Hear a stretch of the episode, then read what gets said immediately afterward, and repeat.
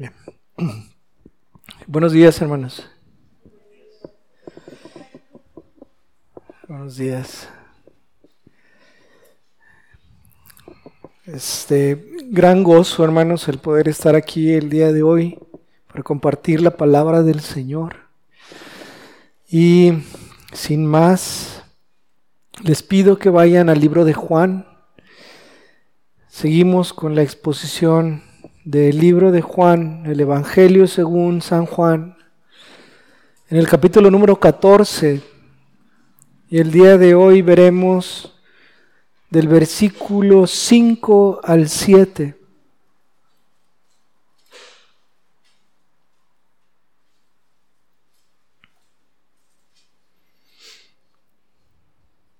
Juan capítulo 14, versículos 5 al 7 dice la palabra de Dios así. Le dijo Tomás, Señor, no sabemos a dónde vas. ¿Cómo pues podemos saber el camino? Jesús le dijo, Yo soy el camino y la verdad y la vida. Nadie, viene al Padre sino por mí. Si me conocieseis, también a mi Padre conoceríais, y desde ahora le conocéis y le habéis visto. Vamos a orar.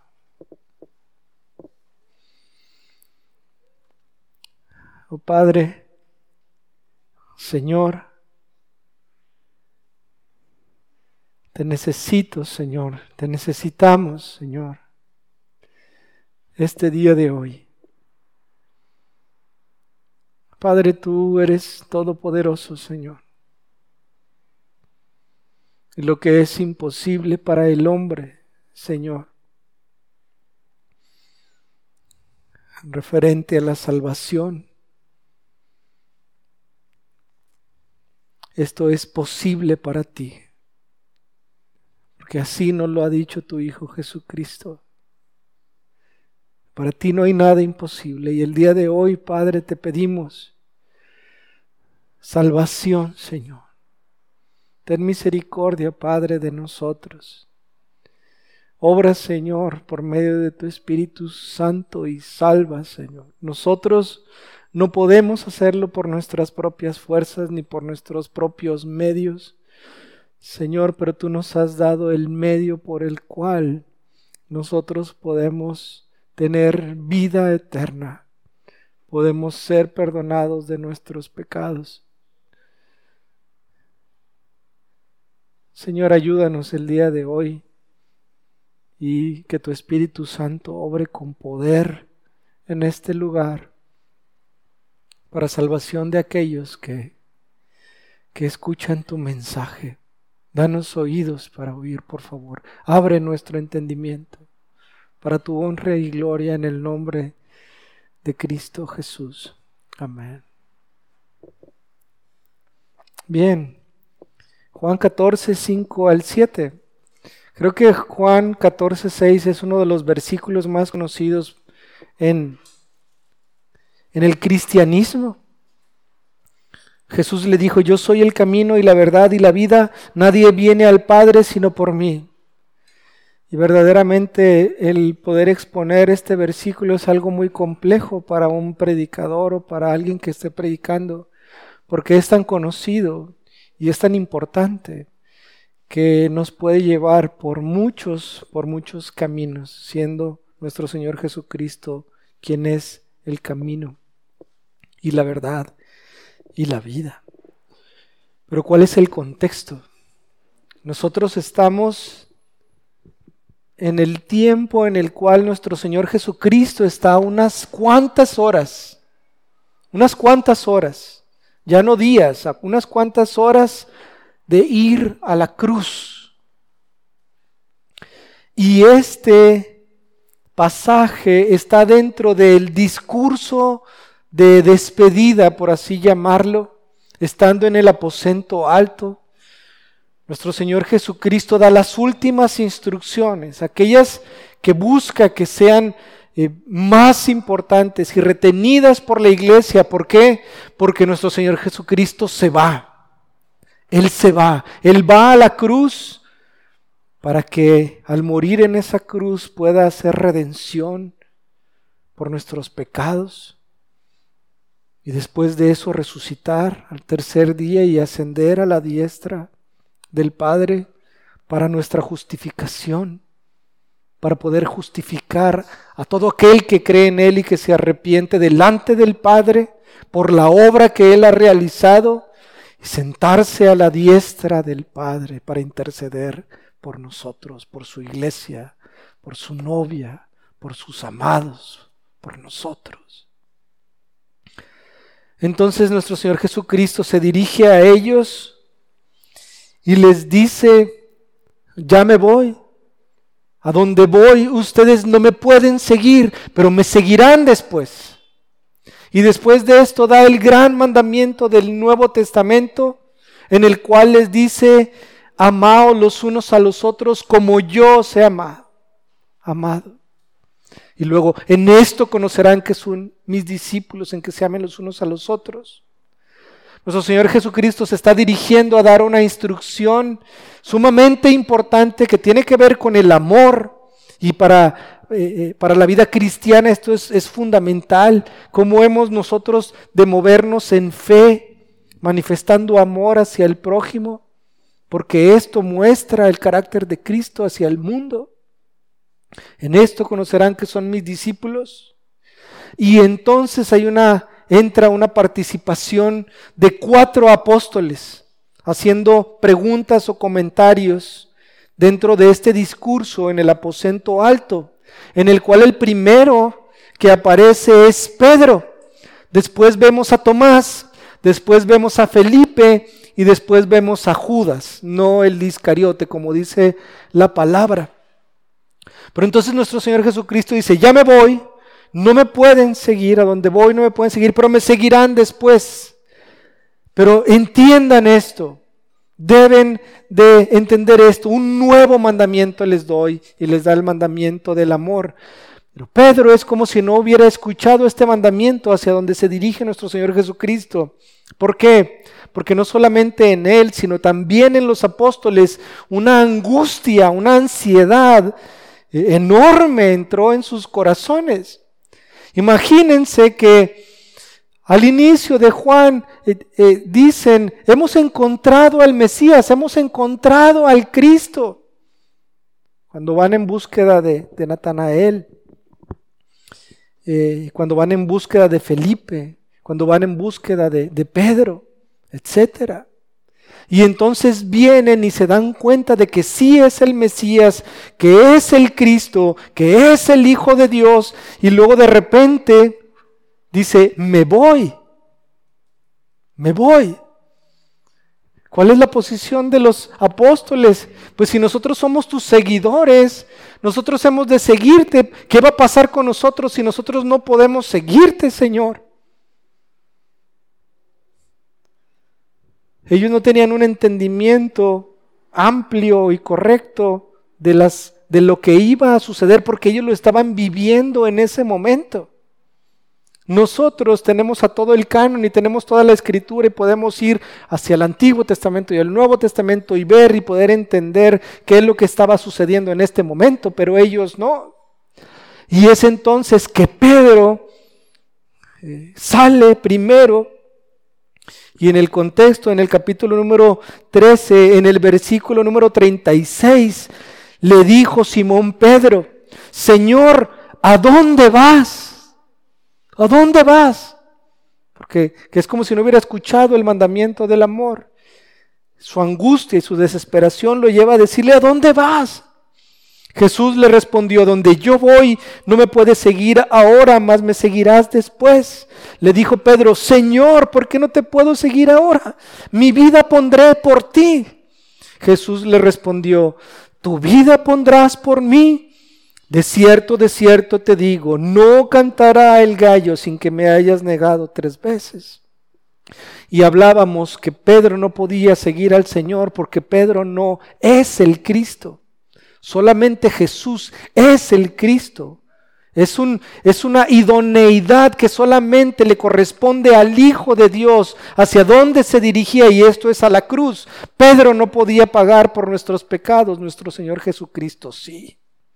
Cuando Pedro le dice, yo voy a dar mi vida por ti, es como si el Señor le hubiera dicho, eso no es lo que te corresponde, Pedro, eso me corresponde a mí, porque yo soy el Cristo. Después Pedro entendería, y como todos nosotros, como iglesia, que nuestra labor no es el morir en la cruz para pagar por los pecados de los demás, sino dar testimonio de aquel que ha muerto para pagar por nuestros pecados. Esa es la tarea de la iglesia, esa es la tarea de nosotros. Eso es lo que nos corresponde. Entonces nuestro Señor Jesucristo le dice, tu vida pondrás por mí. De cierto, de cierto te digo, no cantará el gallo sin que me hayas negado tres veces. Pero la pregunta de Pedro es válida, ¿a dónde vas? Con angustia. Y entonces nuestro Señor Jesucristo no solamente le dice que lo va a negar, sino que después entra el amor y la misericordia por Pedro y por la iglesia. Y entonces les dice en el capítulo número 14, no se turbe vuestro corazón, no te angusties no te exaltes, no se turbe vuestro corazón. ¿Creéis en Dios? ¿Crees en Dios verdaderamente? Entonces cree también en mí. Cree lo que te voy a decir. En la casa de mi Padre muchas moradas hay. Si así no fuera, yo os lo hubiera dicho. Voy pues a preparar lugar para vosotros. Y ahí está la respuesta. Yo voy a la casa de mi Padre para preparar lugar para ti. ¿Crees en Dios? Cree también en esto que te estoy diciendo. Y en el versículo número 3 dice, y si me fuere, os prepararé lugar. Eh, ah, y si me fuere y os prepararé lugar, vendré otra vez y os tomaré a mí mismo para que donde yo estoy, vosotros también estéis. Decíamos que esta es la doctrina enseñada por parte de nuestro Señor Jesucristo de que sirve como fundamento para luego ver cómo se desarrolla en el Nuevo Testamento la doctrina de la esperanza puesta en el creyente con respecto a la herencia prometida que tenemos todos nosotros, que está reservada para nosotros en los cielos, según dice Pedro en su primera carta. Porque Él ha dado esta promesa, entonces de eso se desarrolla esta doctrina de la esperanza. Y en, este, en esta enseñanza, de hecho todas las doctrinas que vemos en el Nuevo Testamento tienen fundamento en nuestro Señor Jesucristo y aunque no tengan nombre puesto, aquí en esto podemos ver el amor, eh, eh, el, amor, la fe y la esperanza. El mandamiento del amor y luego dice, cree en mí la fe y después la esperanza.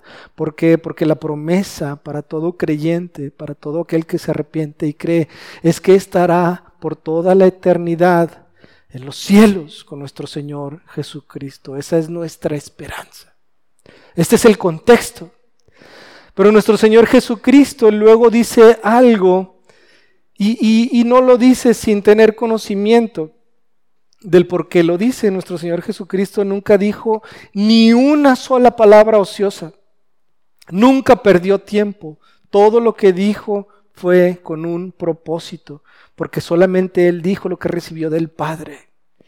Y entonces dice nuestro Señor Jesucristo ahí en el versículo número 4, y sabéis a dónde voy y sabéis el camino. Y esto para abrir tema con respecto a eso. O, o para que hubiera alguien que preguntara, pues, ¿cuál camino? ¿O, o a dónde vas? ¿Por qué? Porque nuestro Señor Jesucristo lo que está haciendo es dar las instrucciones y las enseñanzas que Él busca que estos apóstoles tengan eh, arraigadas en su corazón, porque ellos van a tener la función luego de dar testimonio de esto mismo. Entonces lo dice así nuestro Señor Jesucristo de una manera este, maravillosa, siendo el maestro que es, dice, y sabéis a dónde voy y sabéis el camino. Y entonces hemos de dar gracia ahora, gracias a Dios ahora por Tomás. Hemos de dar gracias por este hermano, porque él no es como muchos de nosotros que, que nos guardamos de preguntas cuando no sabemos las cosas. para no tratar de vernos como ignorantes de las cosas, sino que Tomás genuinamente no sabe qué es lo que está sucediendo porque lo está viviendo en ese momento. A lo mejor si Tomás lo hubieras agarrado 20 años después, te podría dar cátedra de toda la teología que estaba sucediendo en ese momento, pero ahí no lo sabía. Y sin embargo Tomás se levanta delante de entre los apóstoles y le dijo Tomás en el versículo número 5, Señor, no sabemos a dónde vas. Pues ya te lo dijo Pedro. Pedro pregunta, ¿a dónde vas? Y luego Tomás le dice, Señor, no sabemos a dónde vas. ¿Cómo pues podemos saber el camino? Y gloria a Dios por Tomás nuevamente porque hace esta pregunta. Porque entonces viene esta respuesta maravillosa de nuestro Señor Jesucristo, el cual dice en el versículo número 6, Jesús le dijo, Tomás, entiende, yo soy el camino y la verdad y la vida. Y nadie viene al Padre, nadie viene al Padre sino por mí. Esta es la exposición del texto. Así de simple, así de sencillo. No sabemos a dónde vas. Y la respuesta de nuestro Señor Jesucristo es, voy al Padre. Ya lo he contestado en, unos versículos antes, pero, pero Tomás, te, te respondo voy al Padre. Mi Padre muchas moradas tiene. Yo voy a preparar lugar para ustedes, para que donde yo esté, ustedes también estén conmigo. Pero Tomás le dice, si, si, no sabemos a dónde vas, ¿cómo sabremos el camino para llegar hacia donde tú estás? ¿Cuál es ese camino? Y entonces nuestro Señor Jesucristo le dice, yo soy el camino y la verdad y la vida. Nadie va al Padre sino por mí. ¿Qué es un camino? Es lo que habríamos de contestar primero. ¿Qué es lo que es un camino? Bueno, es un, un camino es un medio que une a dos puntos. Hay dos puntos que están separados entre sí y el camino lo que hace es unir a estos dos puntos. Así que si yo quiero llegar de un punto a otro, entonces empiezo a caminar de este punto para llegar por medio del camino a este otro punto. ¿Por qué? Porque esos dos puntos están separados entre sí. Hay una separación. Ahora ese camino, bueno, un camino, una carretera, generalmente tiene dos sentidos. El sentido de ida o el sentido de regreso. Entonces el sentido de ida te acerca al punto de destino. El sentido de regreso, bueno, pues te aleja del punto de destino, te lleva a otro lugar. Eso es lo que es un camino. Es un medio para unir Dos puntos. Y gracias a Dios damos a, Tomás por esta pregunta, porque esta ignorancia de no saber hacia dónde va nuestro Señor Jesucristo es algo que es común entre nosotros, entre todo el mundo. En este mundo hay tres tipos de personas al menos que nosotros podemos encontrar. Aquellos que conocen que hay un camino al Padre. Y esto porque eh, las escrituras les han sido reveladas y les han sido mostradas y saben que hay un medio por el cual se puede llegar al Padre. Es un tipo de persona. Hay otro tipo de persona que sabe que existe el camino hacia Dios, pero que sin embargo lo rechazan totalmente y van en un camino hacia el infierno, determinadamente. Y hay otros que por ignorancia no saben que ni existe el cielo que, y tampoco que van en un camino hacia el infierno, porque son ignorantes de las cosas de Dios completamente. Pero para todos, tanto para el primero como para el segundo, como para el tercero, nuestro Señor Jesucristo le dice, yo soy el camino y la verdad y la vida. Nadie viene al Padre sino por mí. En el primero están aquellos que conociendo la Escritura, saben que este camino hacia el Padre es un camino de rectitud, es un camino de justicia, es un camino de santidad, es un camino de verdad. Podemos ver cómo, por ejemplo, David, el rey, en el Salmo número 119, habla de este camino. Los invito a que vayan al Salmo 119.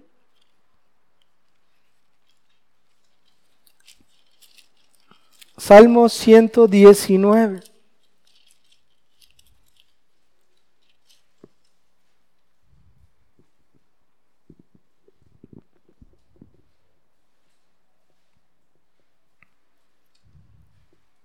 Y en el versículo número 25. Bueno, es más, podemos es que eh, todo es maravilloso, pero desde el 17 lo podemos leer. Dice, está, está orando, ¿no? Está yendo a, a el Padre y dice, haz bien a tu siervo que viva y guarde tu palabra. Abre mis ojos y miraré las maravillas de tu ley. Y lo dice algo muy, muy interesante. Dice, forastero soy yo en la tierra. Él sabe que no pertenece a esta tierra y que hay un camino que lo lleva al Padre. Forastero soy yo en la tierra, no encubras de mí tus mandamientos. Quebrantada está mi alma de desear tus juicios en todo tiempo. Reprendiste a los soberbios, los malditos, que se desvían de tus mandamientos. Aparta de mí el oprobio, el menosprecio, porque tus testimonios he guardado. Príncipes también se sentaron y hablaron contra mí, mas tu siervo meditaba en tus estatutos, pues tus testimonios son mis delicias, mis delicias y mis consejeros. Luego dice, abatida está abatida hasta el polvo está mi alma. Vivifícame según tu palabra. Te he manifestado mis caminos y me has respondido. Enséñame tus estatutos, hazme entender el camino de tus mandamientos, para que medite en tus maravillas, maravillas. Se deshace mi alma de ansiedad, susténtame según tu palabra, aparta de mí el camino de la mentira Aparta de mí el camino de la mentira y en tu misericordia concédeme tu ley. Escogí el camino de la verdad. He puesto tus juicios delante de mí, me he apegado a tus testimonios. Oh Jehová, no me avergüences. Por el camino de tus mandamientos correré cuando ensanches mi corazón. Y sigue, enséñame, oh Jehová, el camino de tus estatutos y lo guardaré hasta el fin.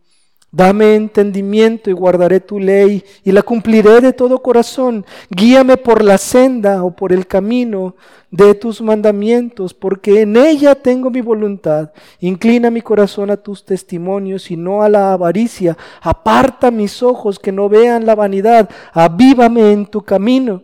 Confirma tu palabra a tu siervo que te teme.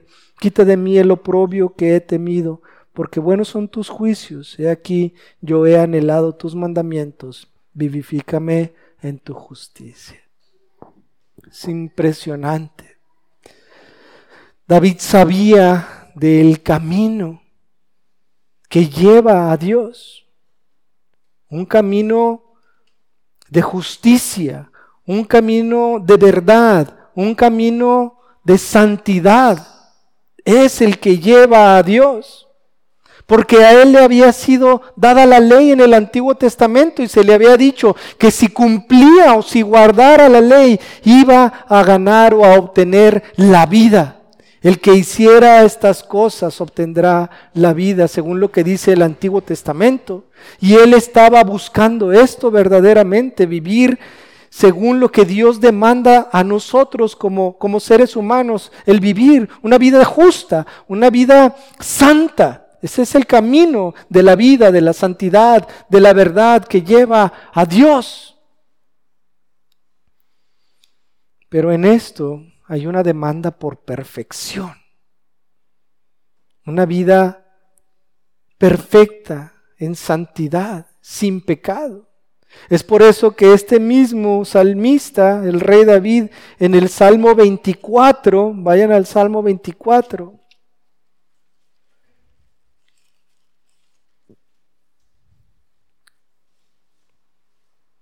dice lo siguiente, versículos del 1 al 6. Dice, de Jehová es la tierra y su plenitud, el mundo y todos los que en él habita, habitan, porque él la fundó sobre los mares y la afirmó sobre los ríos. Y luego dice, hace la pregunta David, una pregunta sumamente importante, dice, ¿quién subirá al monte de Jehová? Esa es una pregunta sumamente importante. Dice, ¿quién irá o quién subirá? ¿Quién podrá llegar a el monte de Jehová?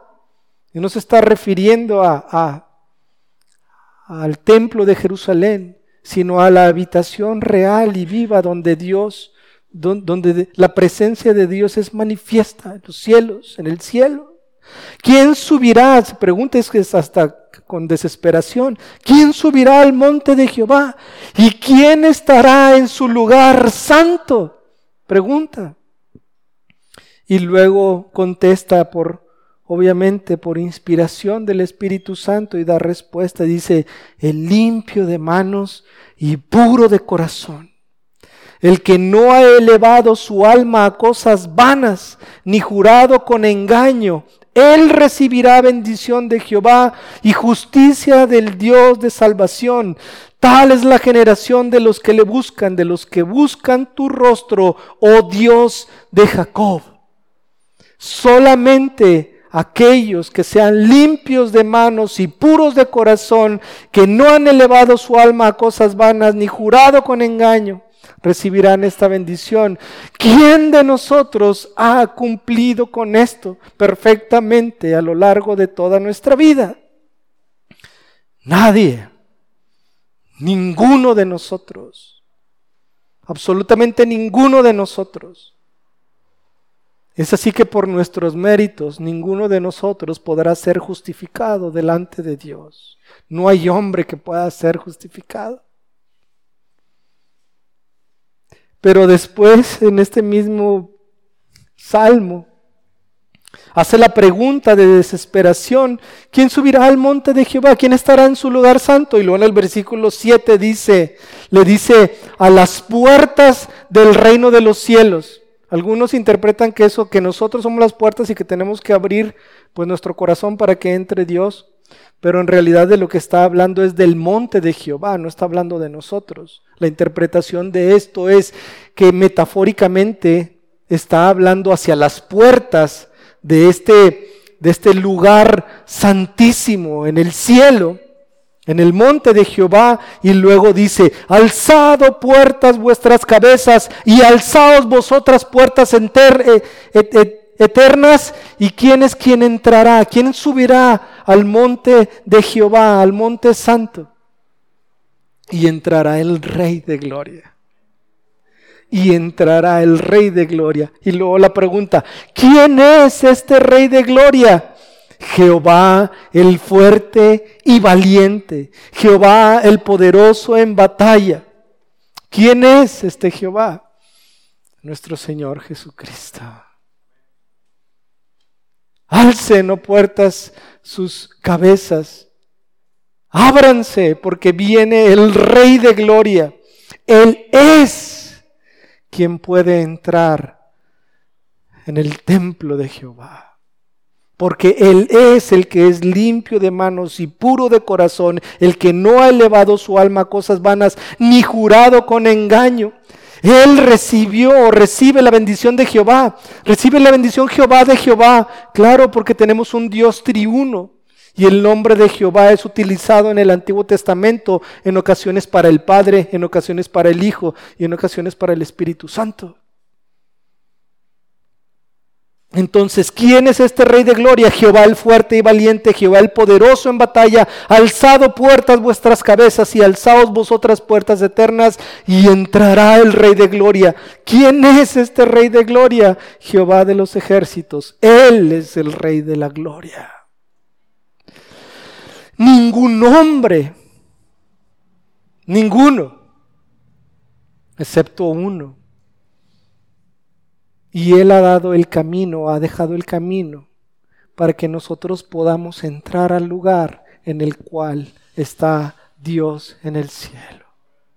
Y lo ha trazado con una vida de amor, de sufrimiento, de misericordia, de sacrificio, yendo a la cruz para pagar por nuestros pecados, una vida de bondad, de humildad, de mansedumbre, de paz, para que nosotros por medio de la fe podamos seguirlo y entonces podamos llegar al mismo lugar en el cual Él está. Él es el Rey de Gloria y ha entrado y ha tomado posesión del dominio que el Padre le ha dado.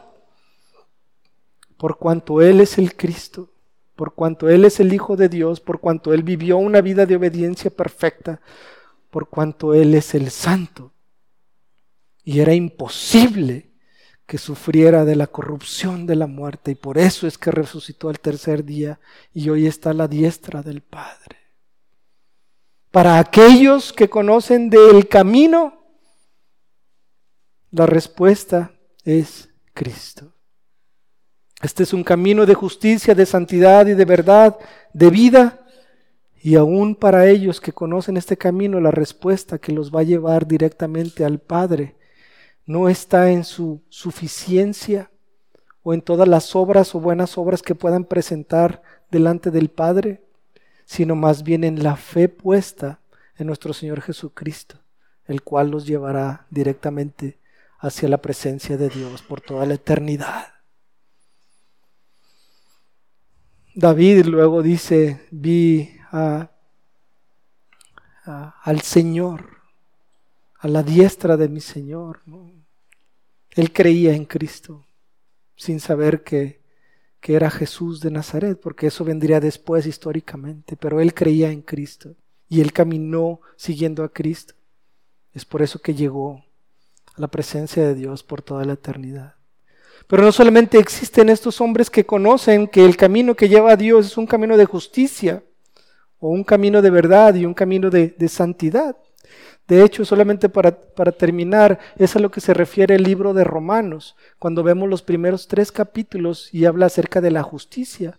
En el primero hace un llamado a, todo el pecado que los gentiles han, han cometido al no estar en la ley, idolatrías y cosas perversas, pero también a los judíos, quienes aun conociendo la ley, transgreden a la ley, cayendo también en pecado.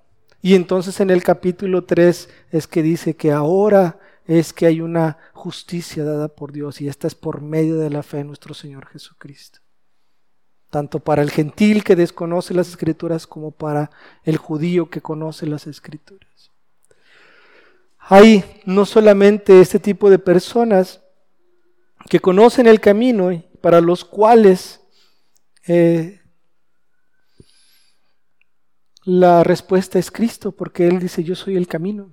Nadie va al Padre eh, sino por mí, sino aquellos que, saben que existe este camino y lo rechazan totalmente y que van en, un camino opuesto directamente. Hay, hay, personas en este mundo que, lo tienen, que tienen este conocimiento. Yo recuerdo que antes de que el Señor me salvara, pues yo escuchaba mucho rock este, era rockero, como dicen. Y de, entre muchos grupos que, escuchaba había uno que, se llama ACDC. Y ellos tienen una canción que se llama Highway to Hell. ¿Alguien la ha escuchado? Sí. Sí. ¿Qué es lo que dice esa canción? Lo voy a decir en español lo que dice esa canción. Dice, viviendo fácil, viviendo libre, billete de temporada en un viaje de una dirección. No pido nada, déjame vivir agarrando todo a mi paso. No necesito razones no necesito rima, no soy nadie, yo prefiero los hechos. Voy bajando, hora de la fiesta. Mis amigos también estarán ahí. Estoy en la autopista al infierno. Sin señales de stop, sin límite de velocidad, nadie va a frenarme. Como una rueda voy a rodar. Nadie va a jugar conmigo. Hey Satán, pagué mis deudas tocando en una banda de rock. Hey mamá, mírame, voy de camino a la tierra prometida. Estoy en la autopista del infierno, autopista del infierno, no me pares. Estoy en la autopista del infierno, en la autopista del infierno y voy bajando todo el camino hacia abajo, estoy en la autopista del infierno. Eso es lo que dice la canción. Y la, y la cantas. Y esa es yo creo que de las más suaves. Hay muchísimas más blasfemas y más difíciles. Pero esto, hermanos, para que entendamos que no hay una ignorancia, al menos en algunas personas, de las cosas relacionadas a Dios, sino que así tal cual, directamente hay una negación de las cosas de Dios y una rebeldía a causa del pecado y sabiendo que van al infierno, siguen caminando en ese camino de perdición. Un camino tiene dos sentidos. Uno te lleva hacia el Padre y el otro te lleva directamente al infierno, al castigo eterno. No hay más destinos. Para todo aquel que está caminando en esta tierra o va dirigido hacia el Padre, viviendo en el camino que, es dirigido por nuestro Señor Jesucristo hacia el cielo o va caminando al lugar de perdición en donde dice que el castigo es eterno, eterno. El castigo es ahorita y en cinco minutos y en diez y en una hora y en una semana y el siguiente mes y el siguiente año y el siguiente siglo y la siguiente eternidad, porque es eterno. Y aquí la importancia de la predicación del Evangelio, hermanos, a aquellos que están perdidos porque su destino es el infierno. La buena noticia es que tanto para el que conoce el camino de santidad como el que conoce el camino al infierno, el Señor Jesucristo les dice, yo soy el camino y la verdad y la vida. Nadie va al Padre sino por mí. ¿Tú quieres ser perdonado de tus pecados? ¿Quieres no terminar en el castigo eterno? Entonces ven a Cristo. Arrepiéntete de tus pecados y camina en fe siguiéndolo.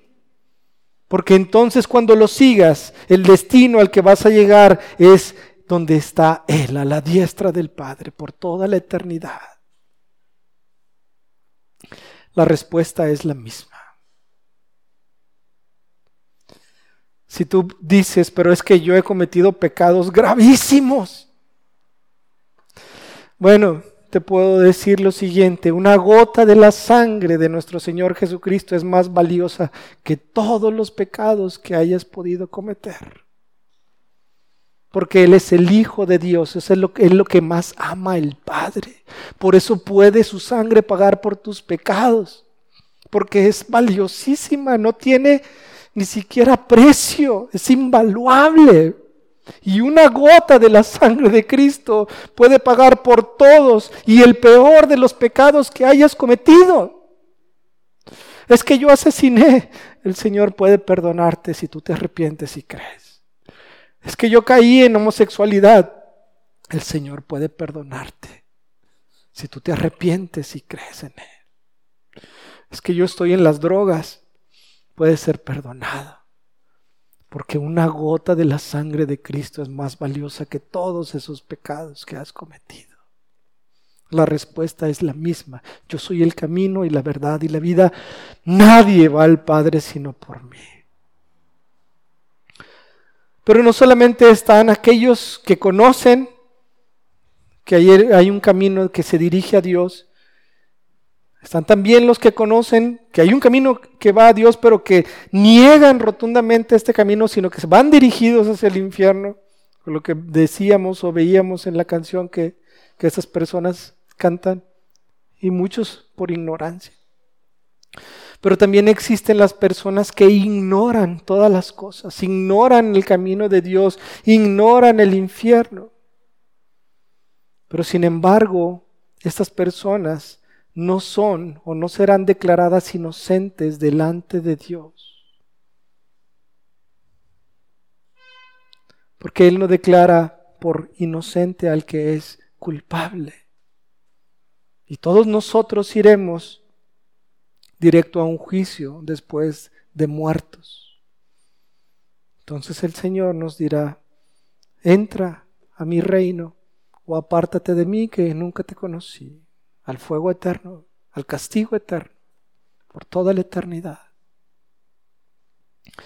Para esas personas que no tienen conocimiento del, del camino de Dios ni el camino del infierno, es necesario decirles el por qué es que nos que el por qué es que se dio este camino. Y esto fue porque hermanos, nosotros fuimos, somos seres creados por Dios. Ahorita estamos viendo la doctrina del hombre y eso es algo sumamente importante. Nosotros fuimos creados por un Dios que es santo, a su imagen y semejanza, para, para verse, Él nos puso en este mundo para verse reflejado en nosotros y para que nosotros cumpliésemos eh, eh, lo que Él es aquí en la tierra, siendo sus representantes. De manera que cuando nosotros pecamos, a quien ofendemos directamente es a Dios, porque Él nos ha dado su nombre. Él nos ha hecho creación suya.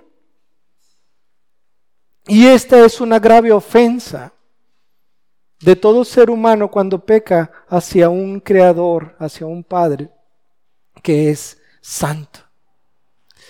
El pecado que fue cometido por Adán y Eva al principio, estando en el Edén, es uno que tuvo como consecuencia la muerte y por, la muerte la separación. Antes no existía el camino a Dios, porque no había separación entre Dios y el hombre. No había tal camino, no, no era necesario un camino, por así decirlo. Cuando Dios creó a Adán y Eva, estaban en este santuario, en este Edén, en este lugar santo, teniendo comunión juntos. Pero sin embargo, cuando Adán y Eva pecaron, entonces es que se creó este camino. ¿Por qué? Porque el hombre fue exiliado de este lugar y entonces hubo separación entre Dios que es santo y el hombre que es pecador. ¿Qué es lo que separa al hombre de Dios? El pecado. El pecado del hombre es aquello que separa a Dios santo del hombre pecador. Pero llegado el tiempo, nuestro Señor Jesucristo, el Hijo de Dios, entró a este mundo, enviado del Padre de este lugar de gloria entró a este mundo, a este reino de densa oscuridad, como cantábamos el último de los himnos. En densa oscuridad vagué, dice, ¿no? Este reino de tinieblas, este reino en el cual Satanás ha cegado nuestro entendimiento, por eso no tenemos eh, eh, entendimiento de las cosas de Dios, ni de las cosas de, Satanás, ni del mundo, y del infierno, y el, el pecado, etc. Pero venido el tiempo nuestro Señor Jesucristo entró en este reino de oscuridad y Él vivió una vida de obediencia perfecta y fue a la cruz para pagar por nuestros pecados y resucitó al tercer día para interceder por todo aquel que cree y que se arrepiente. Él al entrar en este reino de oscuridad siendo luz, alumbró el entendimiento de aquellos que estaban en oscuridad y entonces regresó al Padre trazando este camino por medio del cual un hombre pecador puede volver a regresar a la comunión con un Dios que es santo. Este camino no existía al inicio, pero fue creado así a causa del pecado, porque el pecado lo que causa es separación, esto es lo que significa muerte. Y es por eso que el libro de Juan también habla de cómo Juan el Bautista cuando ve a nuestro Señor Jesucristo dice, aquí el Cordero de Dios que quita el pecado del mundo, que quita aquello que nos separa de la comunión con un Dios que es santo. En este sentido es que nuestro Señor Jesucristo es el camino o el medio que une a un Dios santo con un hombre que es pecador. Y no solamente es el medio, sino que es el, mediador aquel que ha realizado expiación por nuestros pecados, aquel que ha pagado con su sangre en la cruz para que nuestros pecados puedan ser perdonados y que entonces podamos tener comunión nuevamente con un Dios que es santo. Así que tanto el que conoce como el que conoce su destino es el infierno, como el que no conoce la respuesta que es eh, que viene del Señor es yo soy el camino y la verdad y la vida. Nadie va al Padre sino por mí. Ese es el primer punto, como de cuatro o cinco, pero en realidad es uno sumamente importante que hemos de atesorar, porque Jesucristo es el camino que nos lleva de regreso al Padre. ¿Qué hemos de ver aparte de esto?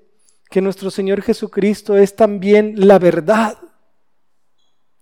Y Él es la verdad porque Él revela perfectamente a la persona y obra de Dios el Padre. Él revela a la perfección al Padre, es por eso que Él es la verdad. En el Edén, Dios dio un mandamiento a Adán y a Eva. Y entonces aparece la serpiente y la serpiente dice, con que Dios ha dicho, con que Dios ha dicho. Eso no es verdad. No va a pasar que vas a morir, sino que vas a ser como Dios. Eso es lo que va a suceder. Está mintiendo, está engañando. David en el Salmo 119 lo acabamos de leer, dice, apártame del camino de la mentira o del engaño, ¿no? ¿Por qué? Porque la consecuencia de caminar en la mentira o en el engaño es muerte, porque es pecado. Y lo vemos como consecuencia en lo que sucedió en Adán y Eva estando en el Edén. Ellos creyeron a la mentira dada por Satanás y como consecuencia hubo muerte, separación. Pero sin embargo nuestro Señor Jesucristo no es así. Él dice, yo soy la verdad. Yo soy la verdad. Y aquello que te estoy diciendo aquello que te estoy prometiendo es verdadero y es justo. Y es, es, real, es verdadero. Los judíos reconocían que, que, el camino enseñado por nuestro Señor Jesucristo era, era, en verdad el camino de la verdad. Los herodianos, cuando, hacen, cuando van a, interrogarlo con respecto a, a los impuestos, llegan así diciéndole, Maestro, sabemos que tú enseñas el camino en verdad. Ellos reconocían que el Señor eh, enseñaba el camino verdadero. Nuestro Señor Jesucristo luego enseñando en el monte, en el sermón del monte, también habla acerca de la justicia que es demandada o requerida para nosotros, aquellos que creemos en Él, y cómo después dice que este camino es un camino angosto y que muy pocos lo pueden encontrar, pero que una vez que lo encuentran deben de permanecer firmes en Él. En esto es importante que Cristo sea la verdad porque un poco de mentira nos desvía del camino. Si nosotros iniciamos caminando en Cristo por fe, hemos de continuar caminando en Cristo por fe, porque ese es el camino que Él ha trazado y que nos lleva a la vida eterna. Cuando nosotros iniciamos un, camino en la verdad que es Cristo, pero nos empezamos a desviar por medio del legalismo, liberalismo o muchas otras cosas filosóficas que vienen a nuestra iglesia o a nuestro entendimiento, entonces nos empezamos a desviar un poco doctrinalmente con respecto a lo que es la verdad. Y eso es eh, terrible. Porque el destino al cual llegaremos no es el mismo al destino que ha trazado nuestro Señor Jesucristo. Este camino en verdad va a ser expuesto aquí en el libro de Juan en mayor profundidad cuando diga, bueno, si alguien preguntara, ¿y cómo te sigo en verdad? Nuestro Señor Jesucristo después va a enseñar que Él va a dar el Espíritu de verdad. Él os guiará a toda verdad. Y luego después dice al Padre en la oración de Juan 17, Padre, santifícalos en tu palabra. Tu palabra es verdad. ¿Cómo hemos nosotros de seguir este camino de verdad? Por medio de la palabra de Dios, siendo dirigidos o guiados por medio del Espíritu Santo. Y el Espíritu Santo a lo que te lleva es una vida de obediencia a los mandamientos que muestran el amor que tienes por tu Señor Jesucristo. No hay más. Nuestro Señor Jesucristo dice, yo soy el camino y la verdad y la vida. Él revela verdaderamente a Dios el Padre, no como el mundo lo puede decir, que es como alguien bonachón que está flotando en las nubes y que cuando tú llegues, Él te va a perdonar porque es lo que hace perdonar. No es así.